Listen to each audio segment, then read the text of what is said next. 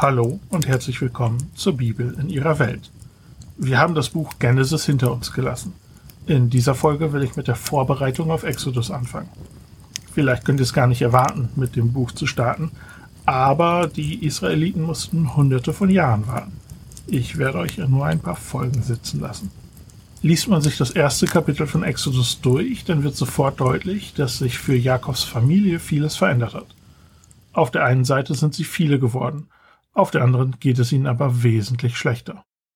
Sie waren sicher, mit Josef als Visier hatten sie gute Verbindung.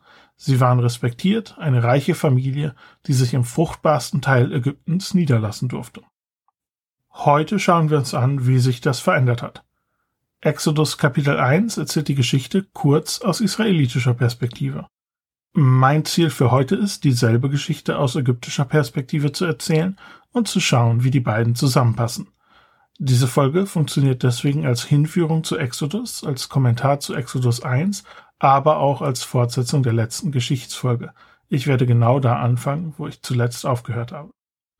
Vielleicht ist es aber sinnvoll, sich zunächst zu fragen, wo es Verbindungspunkte zwischen Exodus und der ägyptischen Geschichte gibt. Welche Daten will ich hier eigentlich erklären? Also, zuerst heißt es, dass ein Pharao an die Macht kam, der nichts von Josef wusste. Das ist auffällig, da Visiere auch in späterer Zeit oft noch bekannt waren durch Dokumente, Inschriften oder auch Gesetze. Dann heißt es, dass es Angst vor Krieg gab und Angst davor, dass die Israeliten mit den Feinden der Ägyptern gemeinsame Sache machen.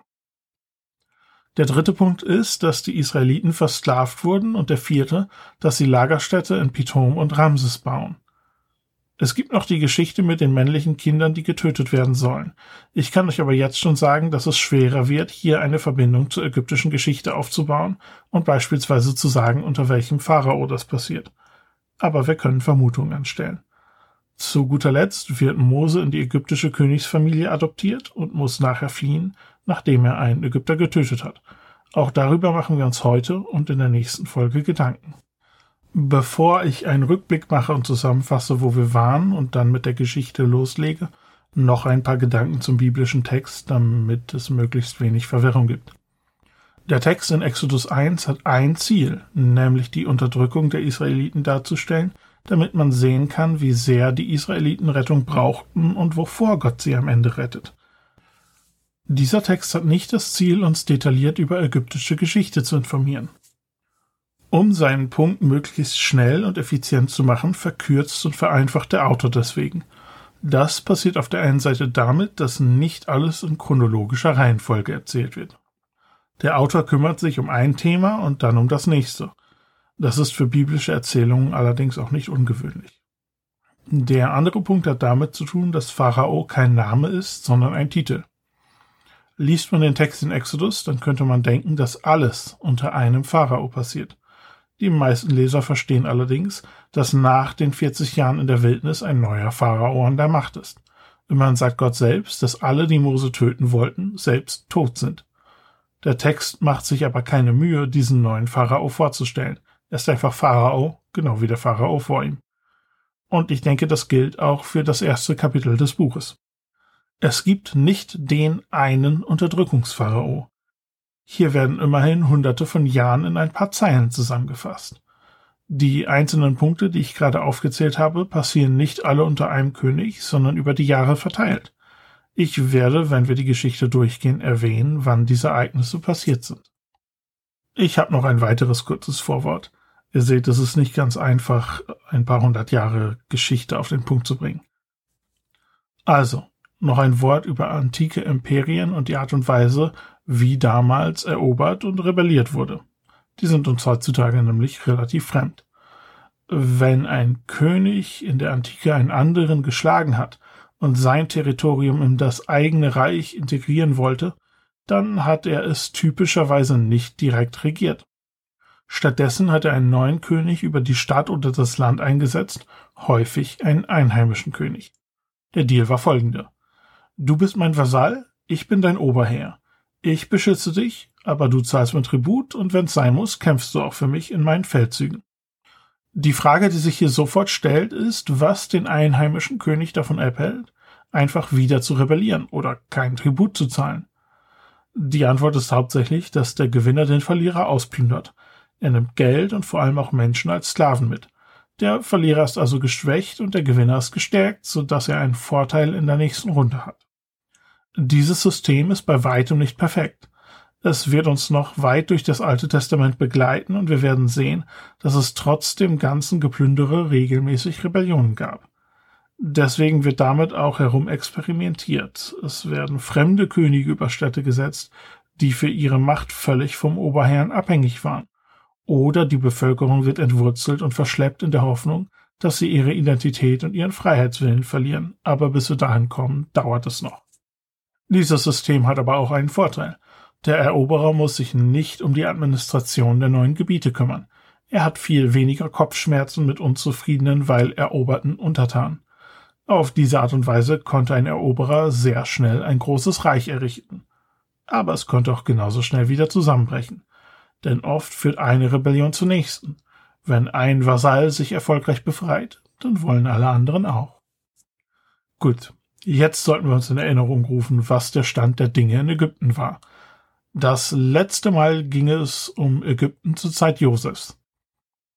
Die ursprünglichen Pharaonen Ägyptens hatten zu dieser Zeit mehr und mehr die Kontrolle im Norden verloren, bis sich ihr Einfluss nur noch auf Theben und die Umgebung reduziert hatte.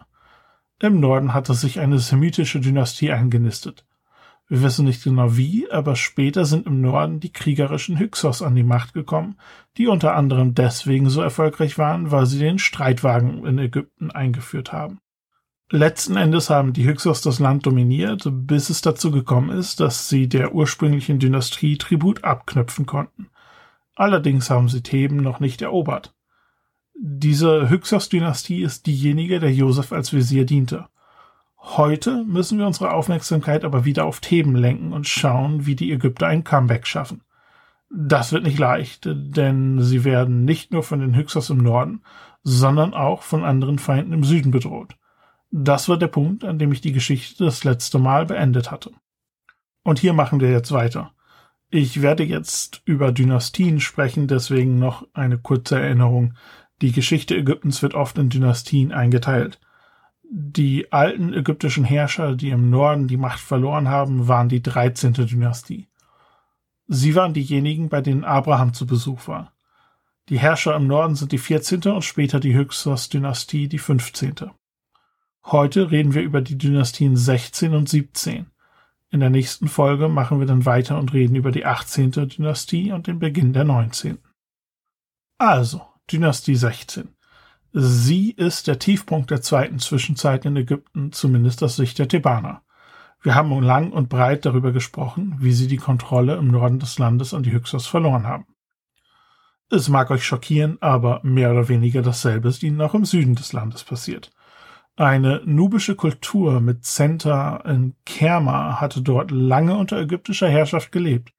Aber jetzt hatte sich die ägyptische Regierung zurückgezogen. Und so haben auch die Nubier ihr eigenes Königreich aufgebaut in einem kulturellen Mix aus einheimischen und ägyptischen Elementen. Während der zwölften Dynastie hatten die Ägypter im Süden große Festungen gebaut, aber die waren während der dreizehnten Dynastie verlassen worden. Die Kermanubier besetzen diese Festung wieder. Das war ein Statement, auch sie wollen auf der Weltbühne mitspielen. Diese Nubier haben Botschafter an die Hyksos geschickt und die beiden aufstrebenden Mächte haben sich verbündet. Beide breiten sich aus und die 16. Dynastie in Theben verliert mehr und mehr Land und werden mehr und mehr nach Theben zurückgedrängt. Gegen 1590 vor Christus erreichen die Hyksos Theben selbst und sie erobern die Stadt. Diese Eroberung markiert das Ende der 16. Dynastie.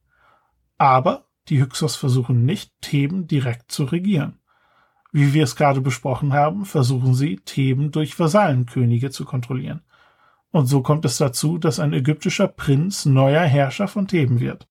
Damit beginnt die 17. Dynastie. Zu dieser Zeit müssen die Ägypter im ganzen Land hohen Tribut zahlen und die Hyksos werden sehr reich und sehr unbeliebt. Etwa 30 Jahre nach der Eroberung von Theben kommt es dann wieder zum Krieg. Grund dafür ist eine Provokation, die der Hyksos-König seinem thebanischen Vasallen zukommen ließ. Der damalige König von Theben hieß Seken Enre. Der bereitet sich jetzt also auf Krieg vor, aber er hat ein Problem. Die Hyksos sind weiterhin mit den Nubiern von Kerma im Süden verbündet. Die schicken auch eine Armee nach Norden, um Theben anzugreifen. Allerdings wird diese Armee in einer Stadt vor Theben geschlagen, und zwar nicht von der pharaonischen Armee, sondern von der lokalen Bevölkerung und dem Widerstand, der der lokale Stadtherrscher zusammentrommeln konnte. Die Nubier werden nicht nur geschlagen, sondern sie werden so vernichtend geschlagen, dass sie sich nicht weiter an dem Krieg beteiligen können. Der Weg ist also frei für Seken Enre nach Norden zu marschieren und sich den Hyksos zu stellen. Maschine ist dabei allerdings nicht wörtlich gemeint, denn Ägypten ist ein Flussland. Er segelt also nach Norden. Allerdings bewegt sich ein Teil der Armee auch immer auf dem Land. Es kommt zur Schlacht gegen die Hyksos und die thebanische Armee wird geschlagen. Seken Enre wird dabei verwundet und von den Hyksos gefangen. Später wird er hingerichtet, mit einer Axt ins Gesicht. Seine Leiche wird nach Theben geschickt. Eine deutliche Warnung. Seht, was passiert, wenn ihr euch mit uns anlegt. Scheinbar haben die Hyksos nicht gedacht, dass diese Warnung auch zu Racheplänen führen könnte. Und genau das passiert. Nach dem Tod Seken Enres wird sein Sohn, Kamose, neuer König. Allerdings ist er noch zu jung, um zu regieren oder Krieg zu führen. Es ist also seine Mutter, Ahotep, die die Regierung übernimmt und Theben zusammenhält, während ihr Sohn erwachsen wird und sich darauf vorbereitet, die Regierung und auch den Krieg zu übernehmen. Diese Zeit der Schwäche wird von den Hyksos nicht für einen Gegenangriff ausgenutzt. Ich weiß nicht warum. Aber die Passivität der Hyksos ist in diesem ganzen Krieg, der übrigens zehn Jahre dauern wird, auffällig. Ich vermute, dass sie selbst interne Schwierigkeiten hatten, die sie davon abgehalten haben, entschieden zu handeln. Vielleicht waren sie auch einfach zu siegessicher. Nachdem die Thebaner sich also drei Jahre lang vorbereitet hatten, ruft Kamose jetzt einen Rat zusammen, um über den weiteren Fortgang des Kriegs zu beraten. Tatsächlich sind einige seiner Berater gegen weiteren Krieg. Aber er will seinen Vater rächen, er ist auch beleidigt von dem Gedanken, dass er sich mit Semiten und Nubiern die Herrschaft über Ägypten teilen muss. Als rechtmäßiger Pharao will er über ganz Ägypten herrschen. Er sammelt also wieder seine Armee um sich. Interessanterweise sind auch Nubier mit in der Armee. Wieder segeln sie nach Norden, aber sie kämpfen an Land. Kamose beginnt, einzelne Vasallen der Hyksos anzugreifen. Dabei handelt es sich oft um ägyptische Fürsten, die auf Seite der Hyksos kämpfen. Auch sie werden ohne Gnade bekriegt. Er beginnt, erste Fortschritte zu machen. Dann hat er einen Glücksmoment. Seine Armee gelingt es, einen Botschafter der Hyksos abzufangen. Er hatte eine Botschaft an die Nubier aus Kerma. Diese Botschaft hat die alten Verbündeten aufgefordert, Theben anzugreifen. Die Stadt hätte sich nicht verteidigen können, da ihre Armee im Norden kämpfte. Die Botschaft kommt aber nie an, Kerma mischt sich nicht erneut in den Krieg ein. Insgesamt war es ein erfolgreiches Jahr für Kamose. Die Vasallen der Hyksos wurden besiegt, die Grenzen nach Norden verschoben. Man hatte Plunder und Gefangene zurückgebracht. Gegen Ende Juli war damals Ende der Kampfsaison. Die Bedingungen zum Kämpfen waren nicht das ganze Jahr über gut. Oft war es auch im altvorderen Orient so, dass es keine Berufssoldaten gab. Die Männer, die kämpften, wurden zur Erntezeit auf den Feldern gebraucht. Sie waren Soldaten und Bauern. Inwiefern das auf die Ägypter hier zutrifft, kann ich allerdings nicht sagen. Zu dieser Zeit beginnt sich in Ägypten eine Art Berufsarmee herauszustellen, deren Position oft in der Familie von Vater zu Sohn weitergegeben wurde. Kamose zieht sich also nach Theben zurück und dort stirbt er. Insgesamt herrscht er nur fünf Jahre. Schon etwas antiklimaktisch. Zum Glück wartet sein jüngerer Bruder schon in den Startlöchern. Sein Name war Amose. Ja, Mosenamen werden zu dieser Zeit sehr beliebt. Wenn ich sage, dass er in den Startlöchern stand, dann meine ich, dass er zehn Jahre alt war und noch nicht bereit war, um zum Herrschen oder Krieg führen. Seine Mutter Ahotep übernimmt also wieder das Ruder, während ihr Sohn sich auf den Krieg vorbereitet. Wieder entgeht den Hyksos die Gelegenheit, diese Schwächephase auszunutzen. Jetzt, wo wir Pharao Amose vorgestellt haben, sollten wir über eine weitere wichtige Person reden, die praktischerweise auch Amose heißt. Der Name war damals sehr beliebt.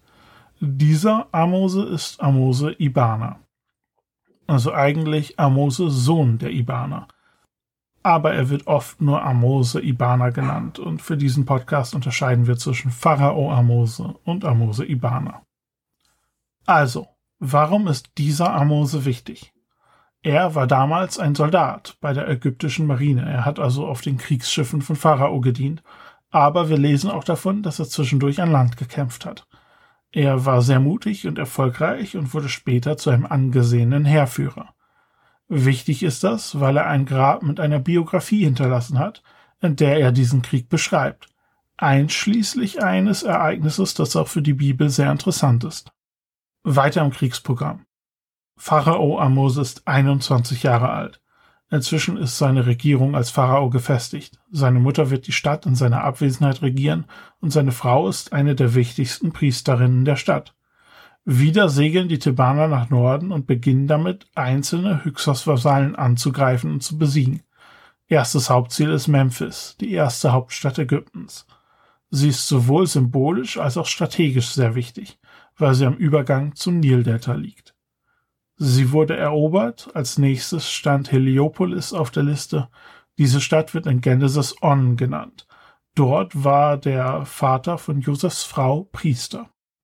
Bald gelingt es den Ägyptern, den Weg nach Avaris zu öffnen, aber Amose greift die Stadt nicht direkt an.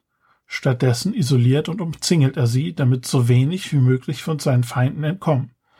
Die Hyksos hatten sich währenddessen auf eine Belagerung der Stadt vorbereitet, aber die Stadt ist schwer zu verteidigen. Sie wird an Land und Fluss angegriffen und letztendlich auch erobert. Alles, was sich wehrt, wird getötet, alles andere geplündert und versklavt. So beschreibt es Amuse Ibana in seiner Grabinschrift. Das erklärt auch, wie eine ganze Bevölkerung versklavt werden konnte, denn normalerweise wurde das mit einer Bevölkerung, die bereits im Land lebte, in Ägypten nicht gemacht. Wir sollten uns daran erinnern, dass die Familie Jakobs sich direkt bei Avaris niedergelassen hatte.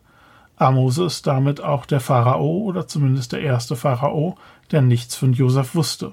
Warum auch? Josef war Visier seiner Feinde gewesen.